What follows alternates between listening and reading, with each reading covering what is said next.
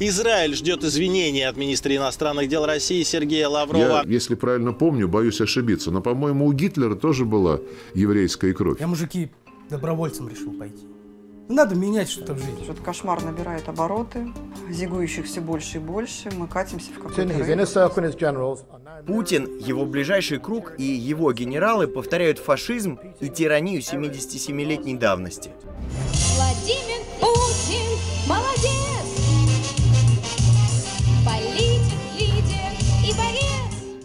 нефть и газ – наше преимущество. Как вы видите, и нефть и газ могут падать в цене. Наше преимущество – Путин. Где я был эти 8 лет?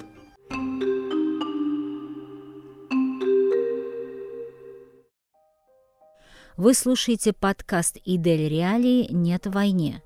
Рассказ Оксаны Асауленко мы записали в мае 2022 года. Оксана Асауленко, Перм, Пермский край, 45 лет, журналистка. 24 или 25 февраля я написала в соцсетях «Больной ублюдок все-таки напал на Украину. Вечный несмываемый позор. Сегодня зачеркнули наше будущее». В эти дни мне все стало предельно понятно, и от этих слов я никогда не откажусь. Последние 2-3 месяца только показали, что это страшная правда.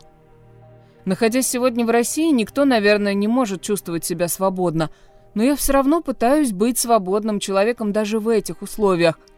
Мы видим, что происходит с людьми, которые хотят жить в свободных условиях. Многие попадают под преследование по разным поводам, даже безумным. Кто-то вынужден уезжать из России. Я считаю, что с этой тенденцией нужно бороться. Нам хотят запретить не только высказывать свое мнение – Высказывать, анализировать, писать – это мой профессиональный навык как журналиста.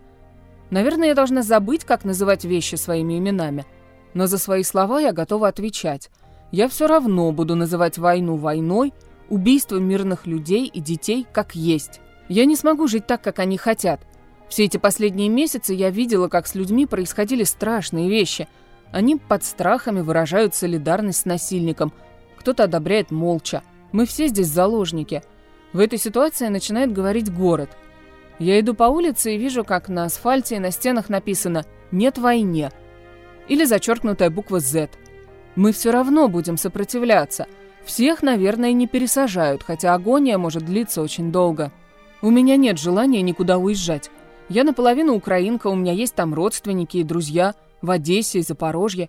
Несмотря на то, что происходит сейчас там, я понимаю, что мы в России находимся в большей беде, человеческом плане.